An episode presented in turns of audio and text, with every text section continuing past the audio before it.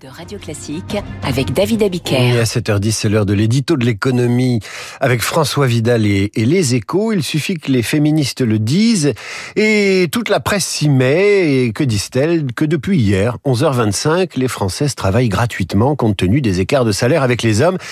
C'est en tout cas ce qu'affirme la newsletter féministe Les Glorieuses. François, c'est pas complètement vrai.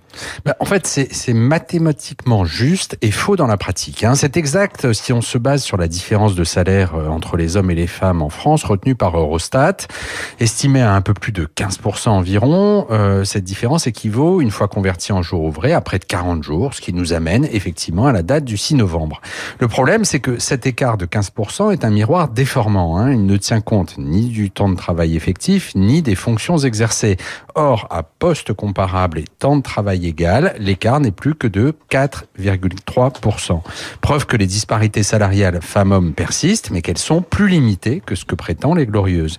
Si on veut reprendre la correspondance calendaire, la gratuité n'interviendrait donc pas avant le 14 décembre. En fait. Ça veut dire que cette disparité salariale dénoncée par les féministes est exagérée en réalité, ce ne sont pas tant les femmes qui sont discriminées que les mères de famille, car c'est au moment de la naissance du premier enfant que les écarts commencent à se creuser. Cette tendance constatée dans de nombreux pays a d'ailleurs été mise en évidence par les, travaux de la toute récente prix Nobel d'économie Claudia Goldin.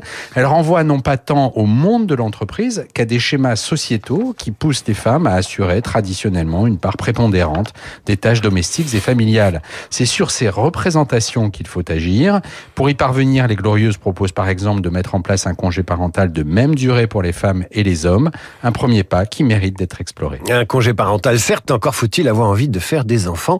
Je vous conseille à 8h30 la revue de presse d'Hervé Gattegno. Il y sera question d'une enquête du Figaro sur les Espagnols qui ne font plus d'enfants mais qui achètent des chiens. Merci François. À demain. Radio Classique 7h12.